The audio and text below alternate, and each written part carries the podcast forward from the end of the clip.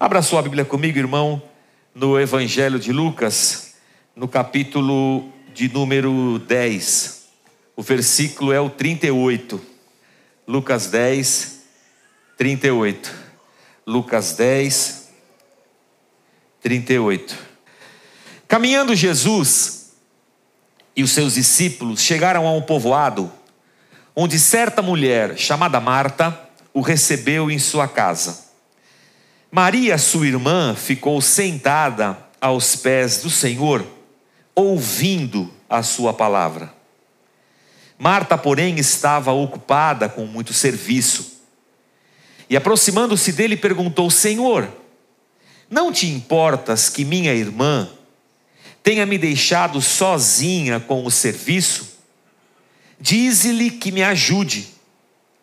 Respondeu o Senhor: Marta, Marta, você está preocupada e inquieta com muitas coisas. Todavia, apenas uma é necessária. Maria escolheu a boa parte, e esta não lhe será tirada. Senhor, muito obrigado pela tua palavra. Obrigado por esse tempo que o Senhor nos tem dado. A gente tem vivido dias difíceis, Senhor. Irmãos, nós tem atravessado dias de enfermidades severas. Nosso país, o mundo tem sido atingido por essa pandemia. A gente tem sofrido, Senhor, com a crise financeira, com a inflação. E temos acompanhado, Senhor, irmãos nossos que têm andado angustiados, atribulados. Gente que tem vivido e sobrevivido, Senhor, sob muita pressão. E nós oramos, ó Deus, nessa manhã, para que o Senhor nos visite a cada um de nós, porque só o Senhor conhece o nosso coração. Só o Senhor sabe o que nós vivemos, sofremos. Só o Senhor conhece os nossos pensamentos mais profundos, aqueles que nós não ousamos contar a ninguém. Só o Senhor sabe, Deus, das nossas aflições. E eu te peço nessa manhã, Senhor, fala ao coração de cada um de nós, nós que estamos aqui na igreja, os nossos irmãos que nos acompanham pelo YouTube, o pessoal da rádio, Deus fala aos corações. Que seja esse um tempo muito precioso e que o teu Espírito Santo nos visite a cada um de nós, Pai. É o que eu te peço em nome de Jesus. Amém, Senhor. Amém. Pois bem, é, a gente está acompanhando, irmãos, um, um trajeto que Lucas, e somente Lucas faz isso. Lucas narra a última viagem de Jesus a Jerusalém.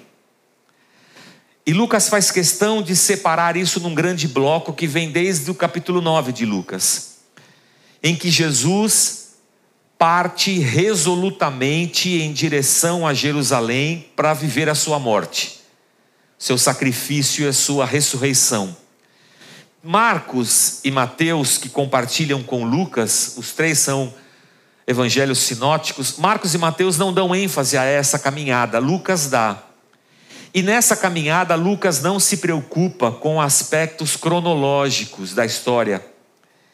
Ele está menos preocupado com a cronologia e o tempo dos acontecimentos, e talvez ele esteja mais preocupado em é, contar essa história desse, desse quadro de um grupo de discípulos que partem com Jesus Cristo, sabendo que ao final dessa jornada, nunca mais as coisas serão as mesmas.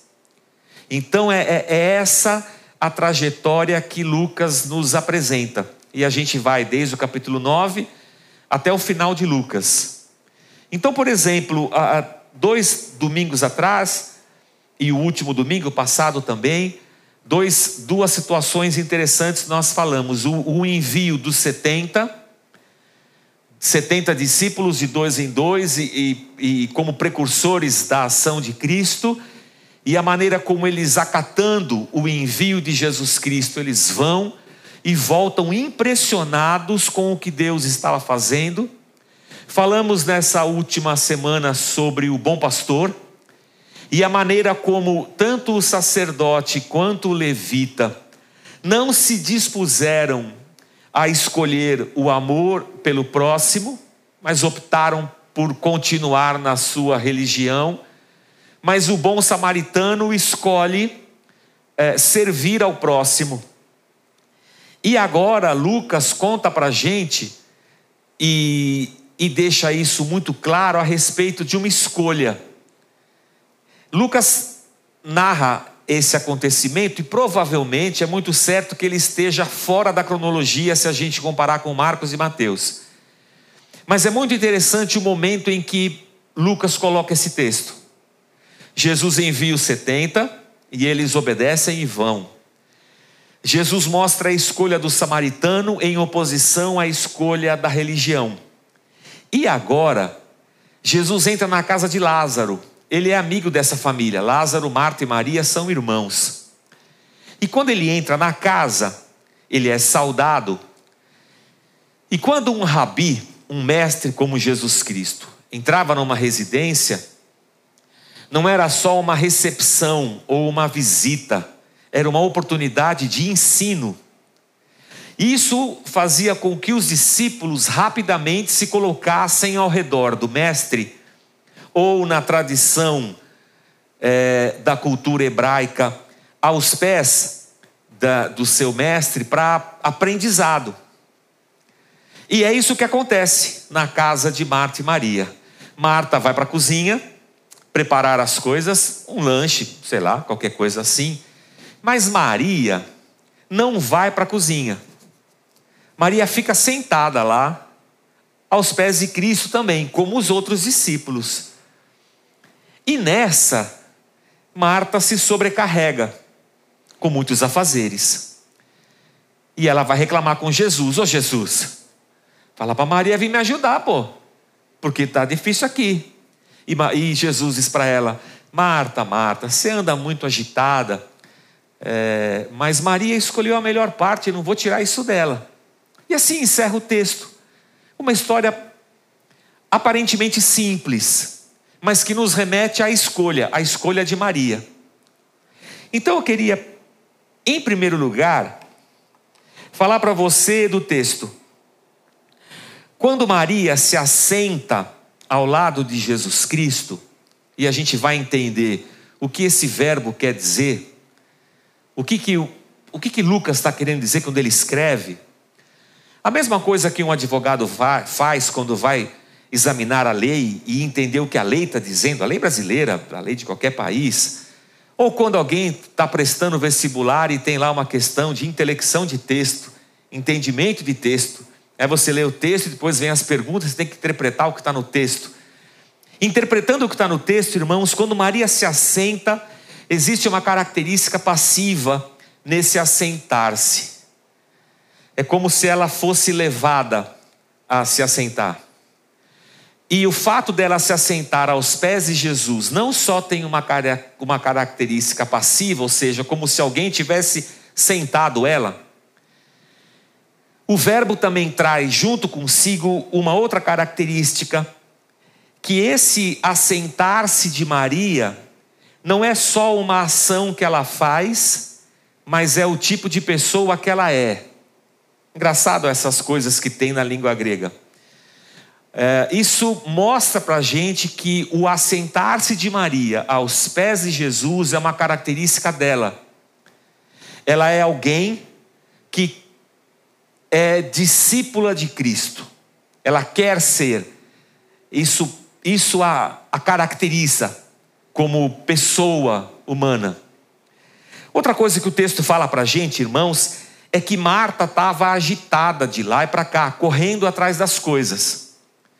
E quando Lucas escreve, e, e, usando as palavras que ele usa, e os verbos nos tempos e tudo mais, a gente vai entender que essa agitação de, de Marta foi descrita por Lucas usando o verbo na voz média.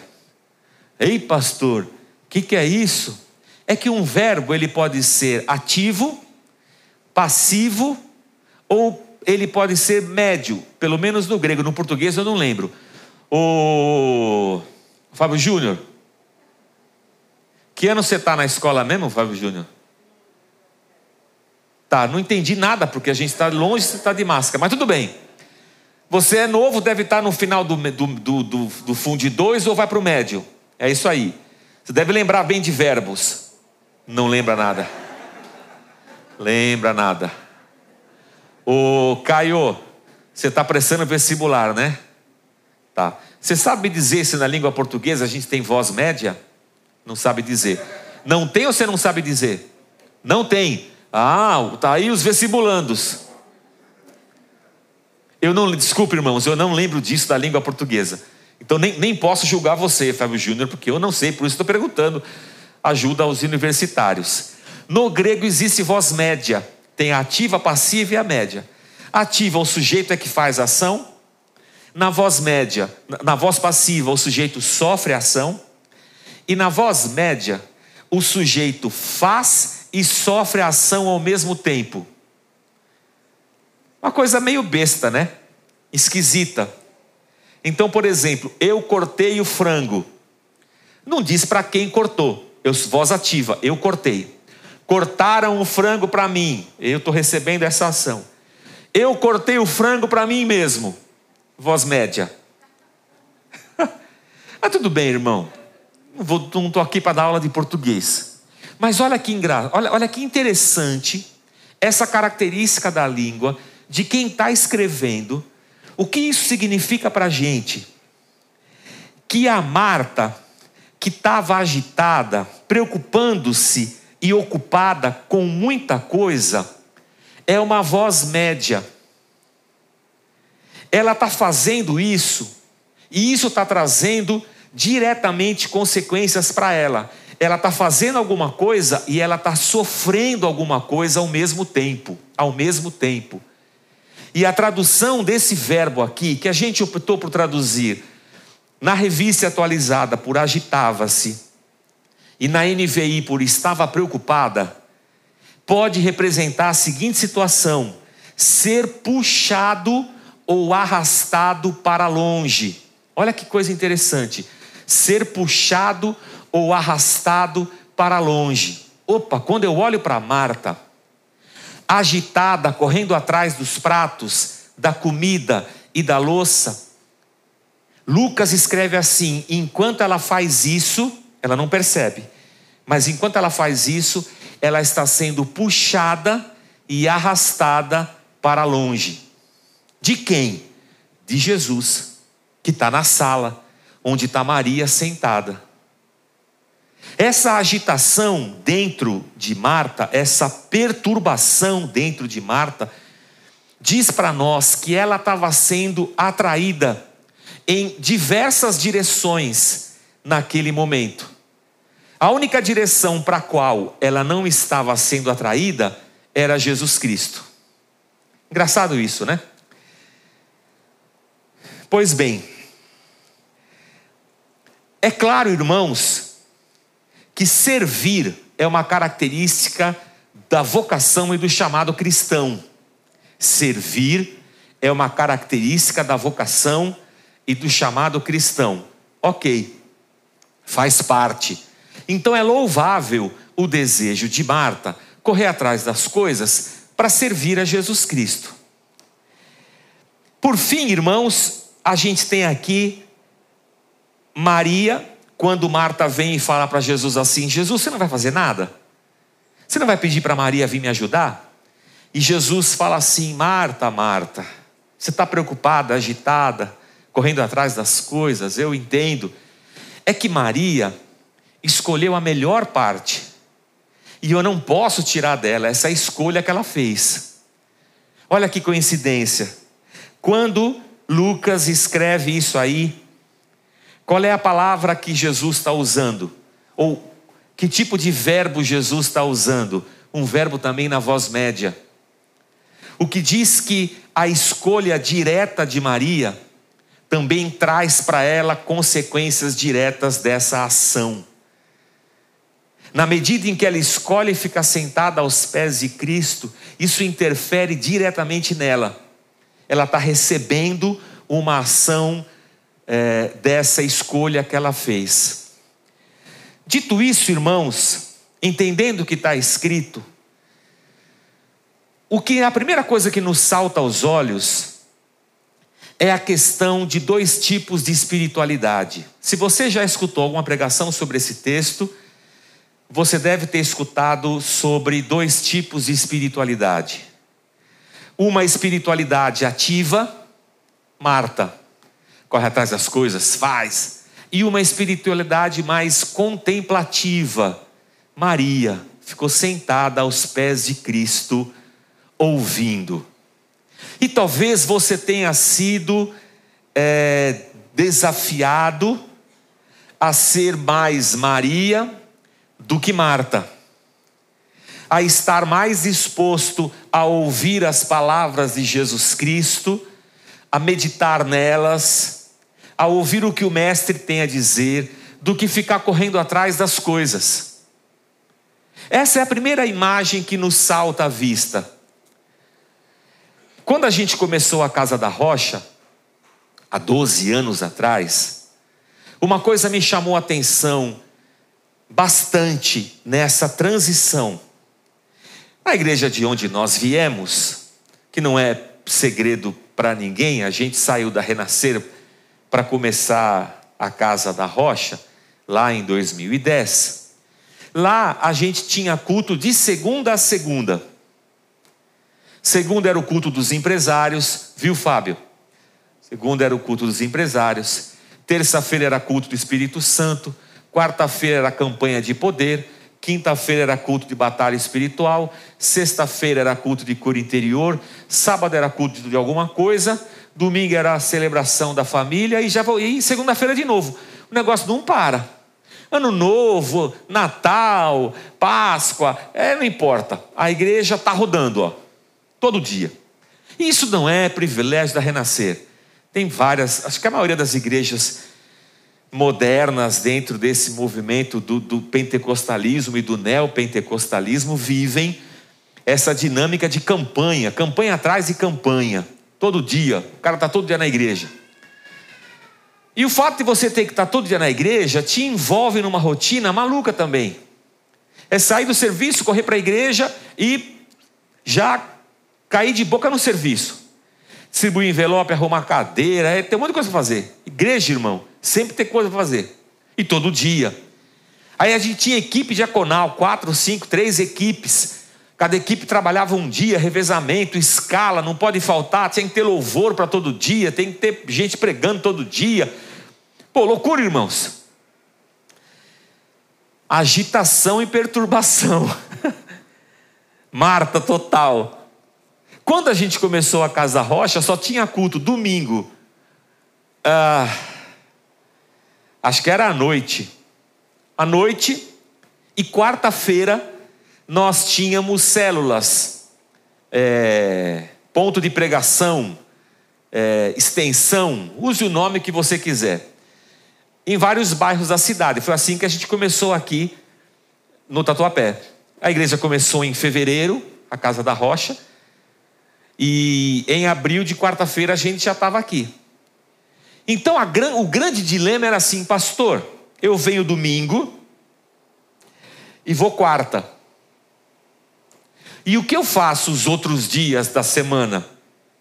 A sensação é que as pessoas estavam indo contra Deus, ferindo Deus, porque elas não estavam fazendo nada para Deus. E sabe o que aconteceu nessa situação, irmãos? Muita gente em crise com a sua fé.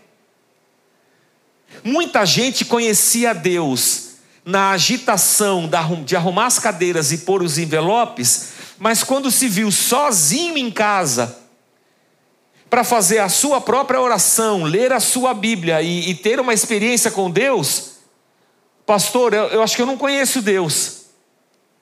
Eu só conheço Deus mediado através dessa agitação do ministério. E para mim, servir a Deus, ouvir Deus, falar com Deus, é estar tá dentro desse misancene. Sozinho em casa, eu não sei. Essa foi, esse foi um dilema.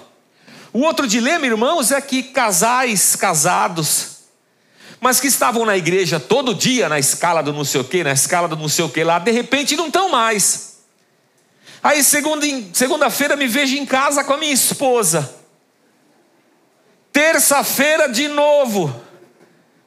Divórcios aconteceram. Quem é essa mulher?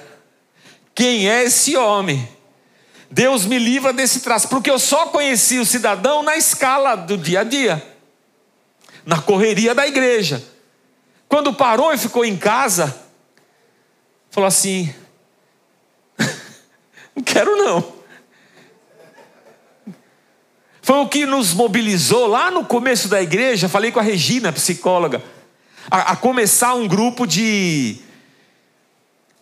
de casais. A gente começou lá atrás, lá em 2010, porque a gente viu esse, essa situação aí, gente. O povo se conheceu, casou dentro dessa conjuntura de ativismo diário. E o casamento deles fazia sentido dentro dessa correria. Quando eles são deslocados desse miolo aí, não faz sentido. O segundo movimento que nós fizemos, logo após ter começado a reunião de casais, foi começar um trabalho com adolescentes. Porque a gente logo viu a seguinte situação: os pais saíram daquela correria e vieram para cá porque vieram atrás de uma palavra, sei lá, de uma mudança mas os filhos não queriam vir, e agora ficou uma confusão, precisamos tratar também dos filhos. E aí foi, dia a dia de igreja. Mas não é uma loucura, irmãos, que a igreja tenha optado por seguir esse caminho da correria?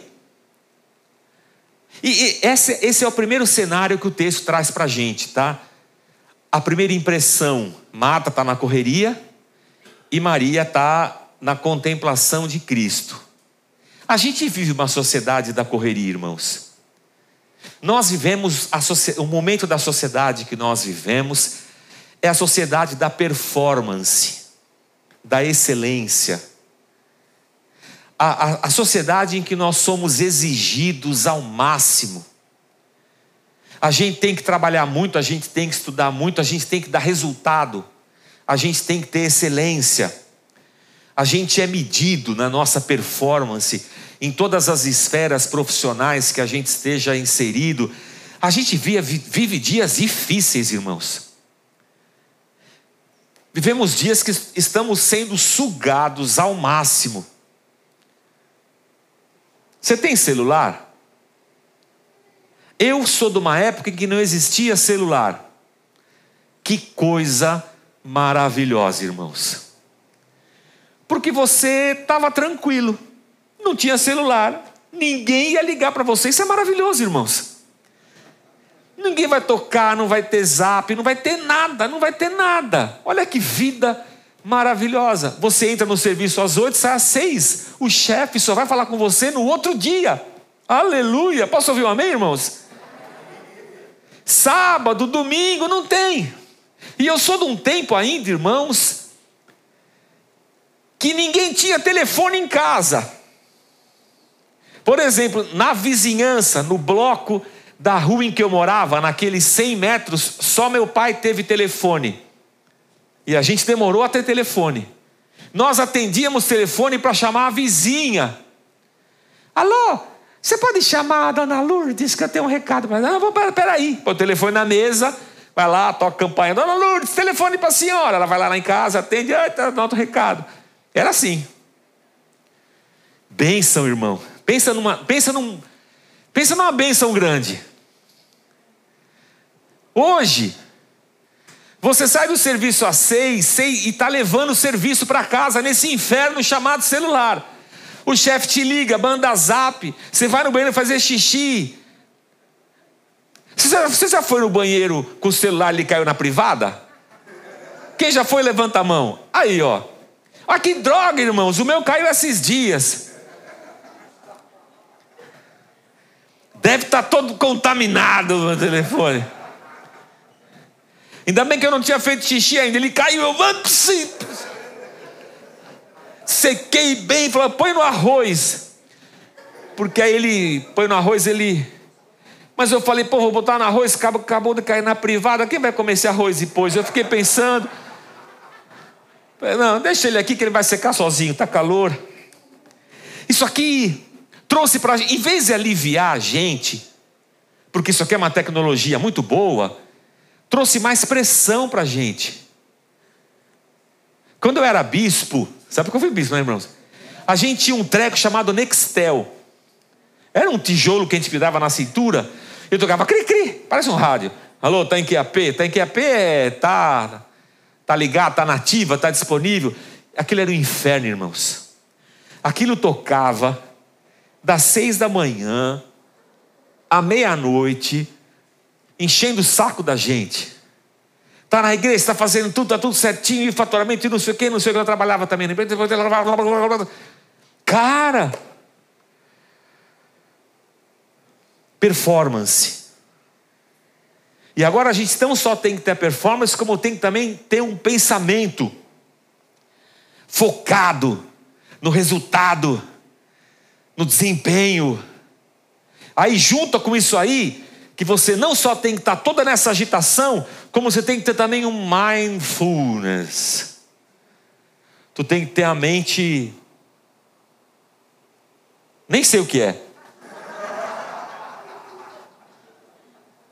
Tipo, ó, ó a mente, ó. Entendeu? Ó. Cara, é muita, eu não dou conta de tanta coisa. Então, quando a gente olha para essa vida de Marta, e olha para esse texto com esse viés do tipo de espiritualidade, a gente vai ver uma Marta muito agitada, do jeito que é a nossa vida hoje.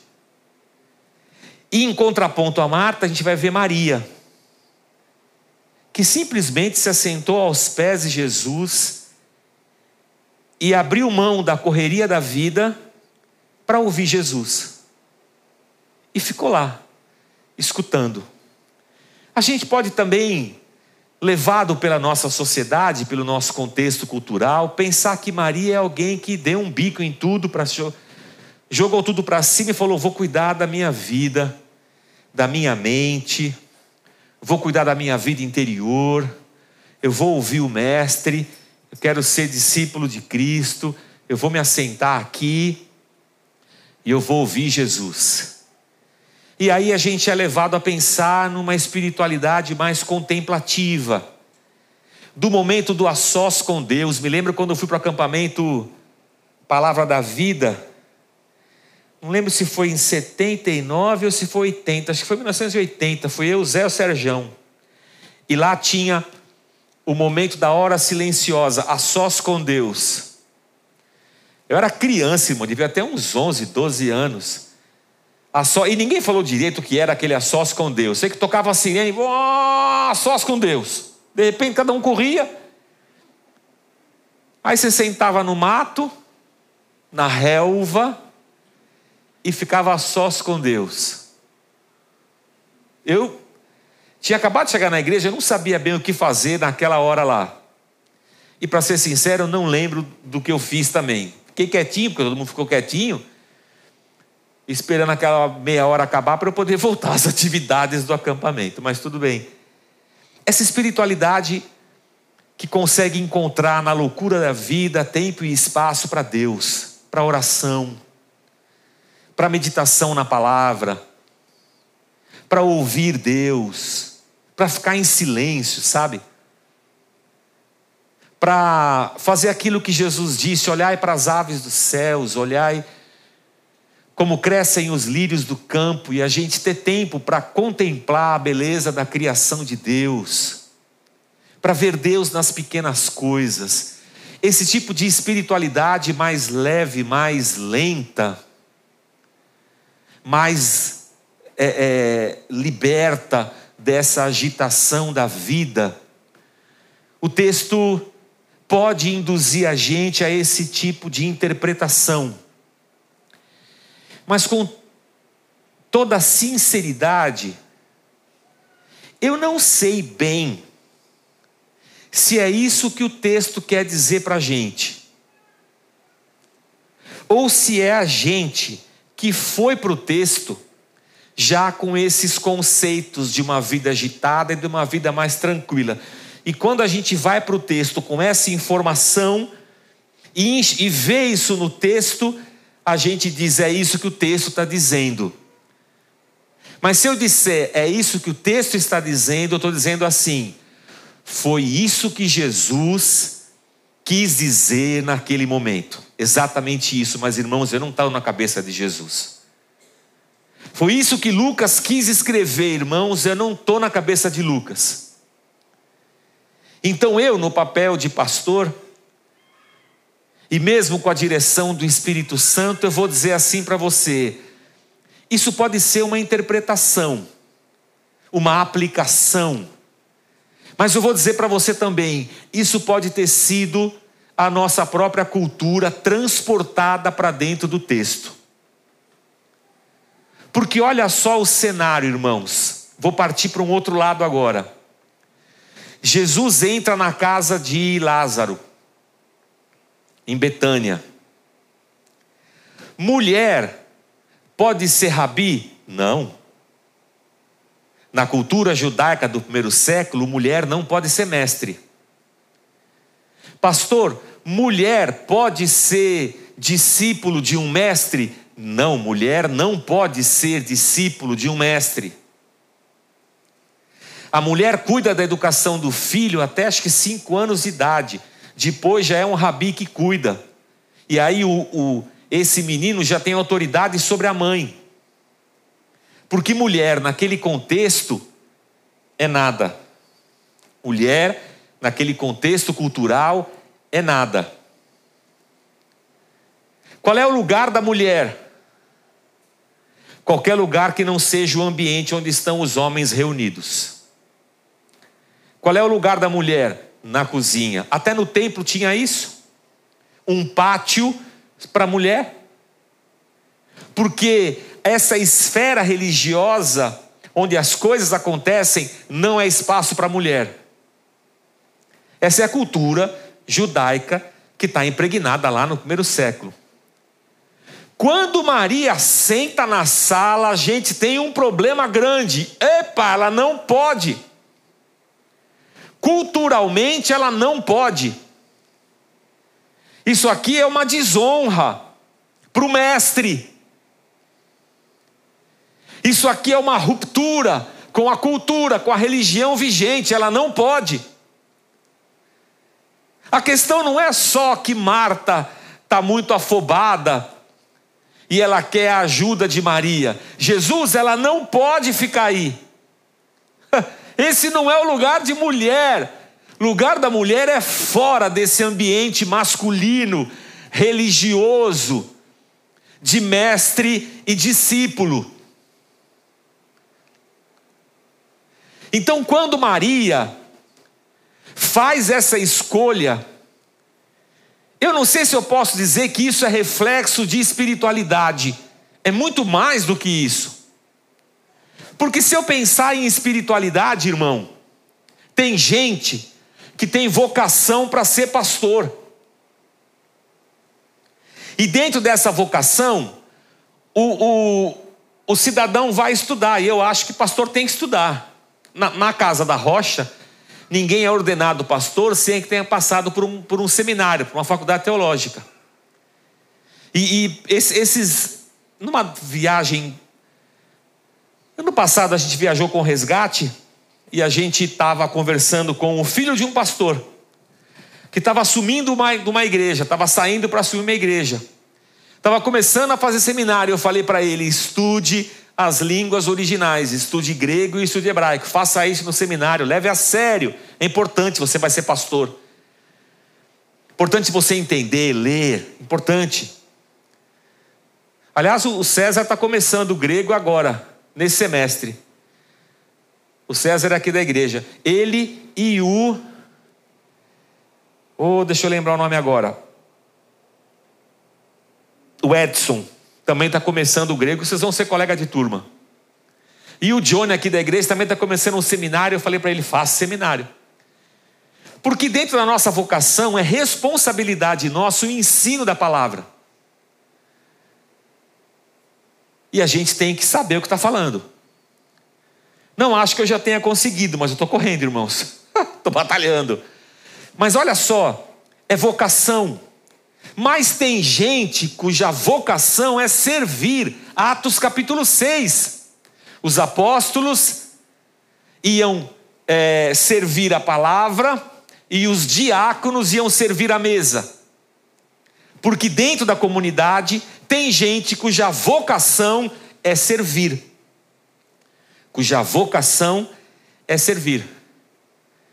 E eu não posso dizer que há uma distinção de espiritualidade aí, há uma distinção de vocação. E vocação vem de Deus. É, é capacitação dada pelo Espírito Santo de Deus. Mas a questão aqui é que quando Maria escolhe ficar na sala e ouvir Jesus, ela está promovendo uma ruptura gigante com tudo o que ela acredita e vive, acreditou e viveu até aquele momento. Social, religiosa e culturalmente falando, ela está quebrando tudo. E Marta diz: Jesus, manda ela para a cozinha. E Jesus diz: Marta, essa é, é a escolha dela, ela escolheu para si isso. E eu não posso tirar isso dela. Aí vou parar um pouquinho com você.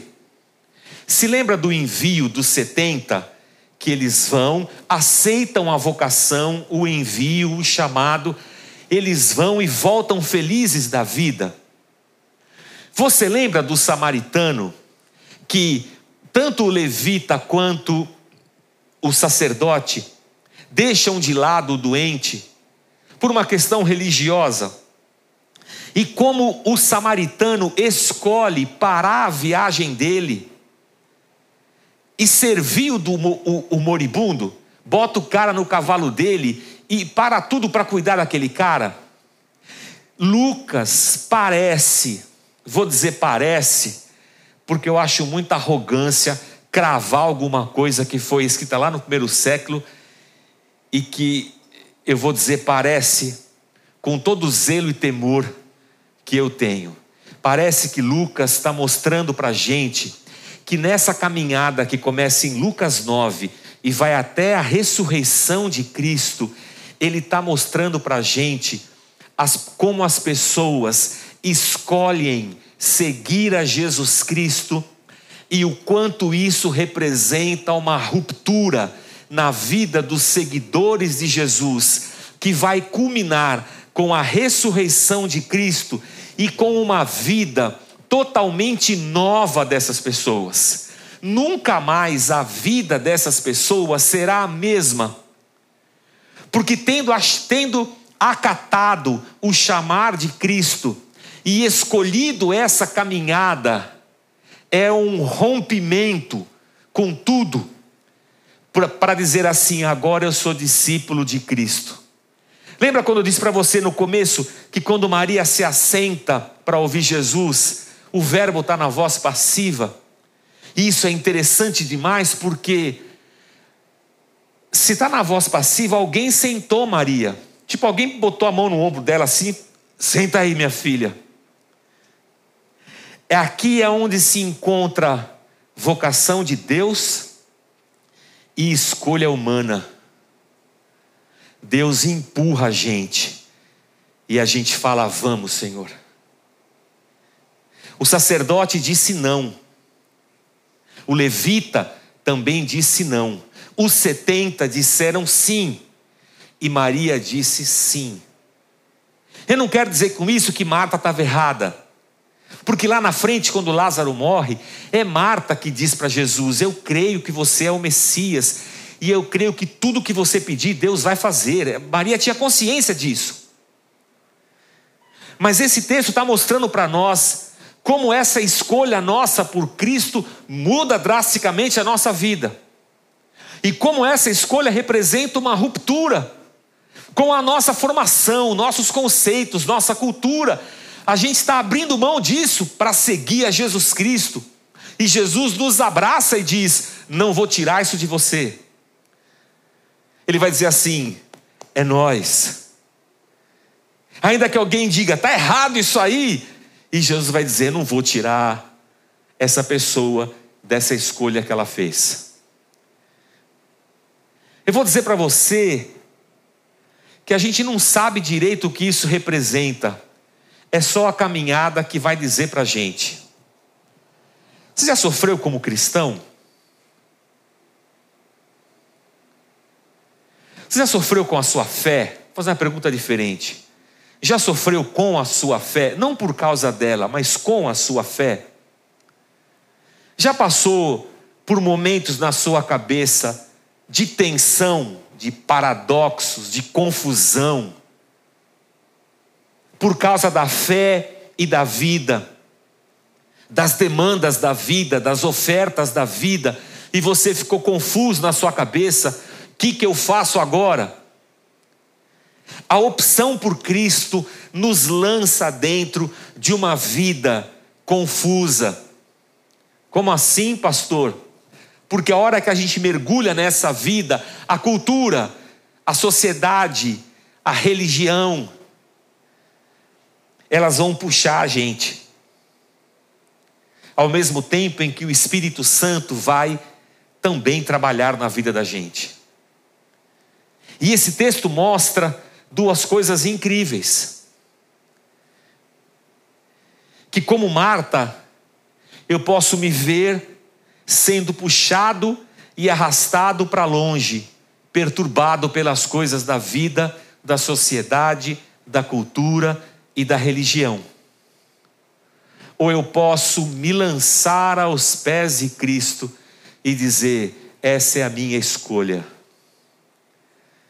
Eu sei que isso vai trazer para mim consequências, eu escolho para mim, isso vai trazer para mim consequências não vai ser fácil a caminhada. Eu sei que o, ter, o caminho é estreito e não é fácil. No meio de uma sociedade anticristo. O anticristo não é um homem, um sistema, irmãos. Quando você escolhe Cristo, você escolhe Cristo, você vai ser lançado numa, numa, numa guerra. O mundo quer puxar você. Então, irmãos, oh, gente de casa, amiga, gente da rádio, há coisas que eu não tenho paz no coração para falar assim abertamente no YouTube. não, dá, não, não posso, não posso, irmãos. Aqui, para esse povo aqui, eu falo. Então, por isso que às vezes eu solto o áudio aqui. Vocês me desculpem. Mas fica até o convite. Vem aqui presencialmente que as coisas fervem mais um pouco. Mais animado. Mas não é verdade, irmãos? Quando eu rompo com essa cultura da mulher não pode, não deve, religioso vai levantar. Meu professor perguntava no seminário: na sua igreja tem mulher presbítera? Assim, tem mulher no conselho da igreja? Falei: tem. E ela pode ser pastora? Falei: ela pode. Vixe, Maria, irmãos. Meu irmão, lá pode, do céu a gente resolve isso aí. Ah, pode, lá pode. Mulher, aliás, o meu, o meu conselho é cheio de mulher e elas votam contra a minha vontade às vezes. Porque eu sou só um voto no conselho, né? E tá de boa lá. Mas quando você vai seguir a Cristo, você vai entrar por um caminho às vezes contrário da religião. Contrário ao do sacerdote que não parou no caminho, do levita que não parou no caminho, quando você faz a escolha por Cristo, você sabe que você está fazendo uma escolha que é um sacrifício para você, talvez. Porque você vai ter que tomar decisões pautadas no amor. E o amor é sempre um ato sacrificial em favor de Deus e do próximo. Quando você aceita seguir a Cristo, é uma ruptura com família, com tanta coisa. E isso é luta, vai ser sempre luta, irmãos. Porque a gente está sempre dizendo não ao mundo e a esse sistema anticristo, e a gente está sempre falando sim para Jesus. Então, apesar da gente ser levado a essa reflexão sobre a espiritualidade, e eu acho que ela não é ruim, essa reflexão sobre o ativismo dentro, da igreja e na nossa vida também não é uma reflexão ruim. Essa reflexão que a gente tem que parar um pouco a, essa agitação da rua, da vida, da sociedade, da cultura, para poder ter um tempo de calma com Cristo, de intimidade, é uma boa reflexão, mas acima delas está essa situação bem mais profunda de qual é a nossa escolha, que parte nós escolhemos. Por isso eu coloquei como título dessa pregação, se eu não estou equivocado, a melhor parte ou a melhor escolha ou qualquer coisa, melhor parte. A pergunta que fica ao final dessa explanação é: qual é a sua escolha? E essa pergunta você responde aqui dentro hoje. E você responde todo dia lá fora. Todo dia. Você vai responder essa pergunta: qual é a minha escolha? E no meu coração, eu espero que a sua resposta seja: eu escolho Jesus Cristo. Eu escolho Jesus Cristo. Seja essa a nossa resposta todo dia. O dia que eu estava sentado no curso de ortodontia, já na fase final do, de um curso de aperfeiçoamento, já estava fazendo a fase clínica, tinha passado pelos laboratórios. Eu estava sentado lá e o professor estava dando uma aula de crescimento ósseo, desenvolvimento ósseo da menina pós-menarca, pré-menarca desenvolvimento do, dos ossos da mandíbula, da maxila, do tuber da maxila, dos ossos da mão, para saber quanto tempo ainda vai crescer, para se coloca o aparelho no dente, puxa ou não. Eu sentado ali, eu falei: o que que eu estou fazendo aqui dentro? Olhei para aquele professor falando, olhei para aquelas pessoas ali, tinha a clínica depois. Eu falei: o que que eu estou fazendo aqui dentro. Me deu um pânico, irmãos. Eu saí de lá e nunca mais voltei.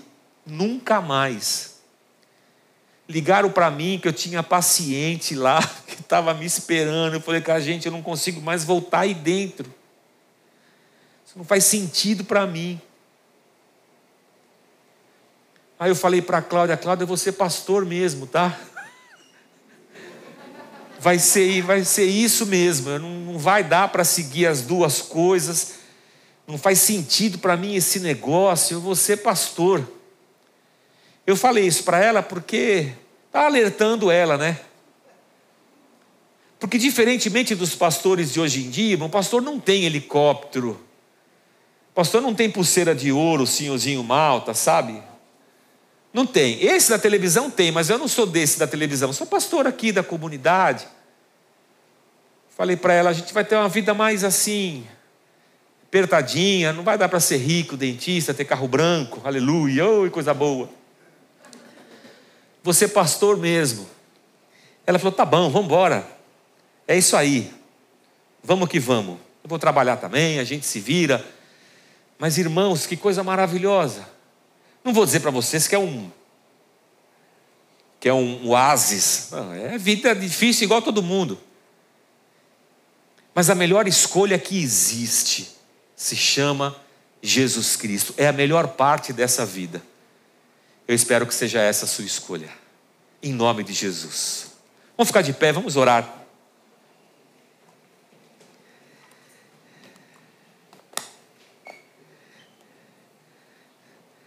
Vamos ficar de pé, vamos orar. Aleluia. Quando eu estava na faculdade, os caras queriam me levar para beber, irmãos, porque eu era crente. Eu, quando eu fiz faculdade de odontologia, não é o seminário, né? eu fazia faculdade de odonto e os meus amigos sabiam que eu era crente, eles queriam me levar para beber. Meu professor de clínica integrada me chamava de, de reverendo para tirar um sarro da minha cara. E os meus amigos, eles não queriam só me levar para beber. Eles queriam me embebedar e me levar para uma zona, irmãos. Porque eles sabiam que eu era virgem. Porque com 23 anos de idade eu tinha feito uma escolha de casar virgem. Era crente. Tinha feito essa escolha aí. E eles queriam me levar para a zona de todo jeito. E se acha que é Zona Norte, né? Zona Leste, não sei o que é.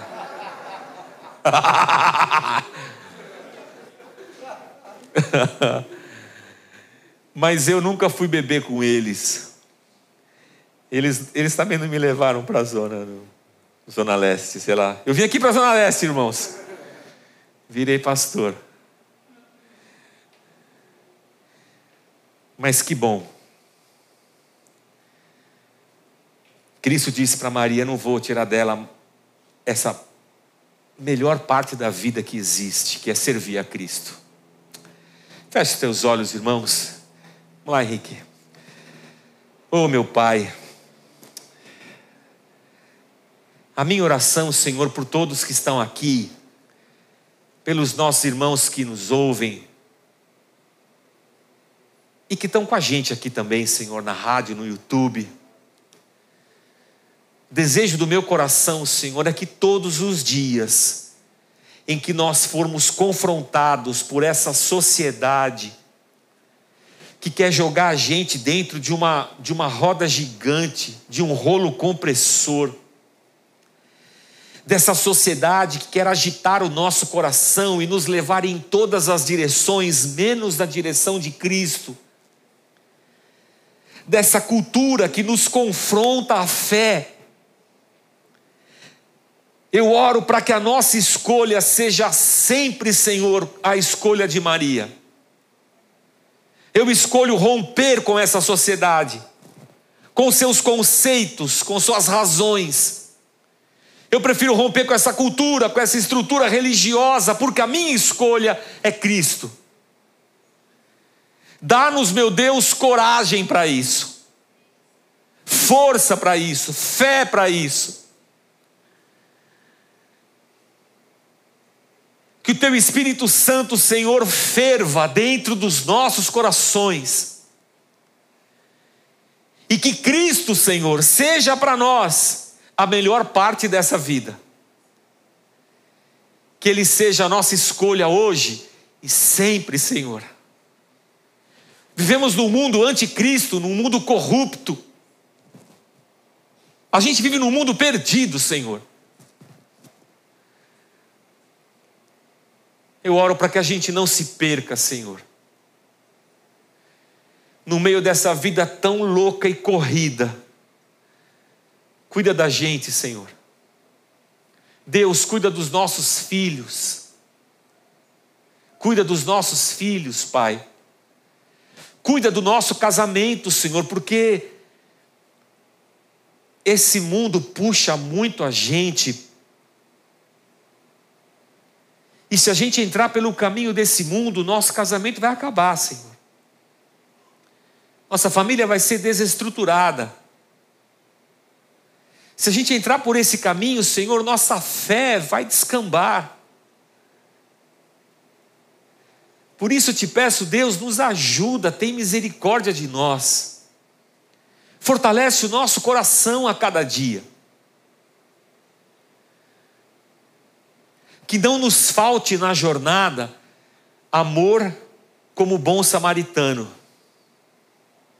Que não nos falte na jornada alegria, como voltaram os 70, Senhor. Que não falte para nós coragem como a de Maria. Seja servindo as mesas como os diáconos, seja servindo a palavra como os apóstolos que no nosso dia a dia, Tu sejas, Senhor, a nossa escolha sempre. Sempre, Senhor.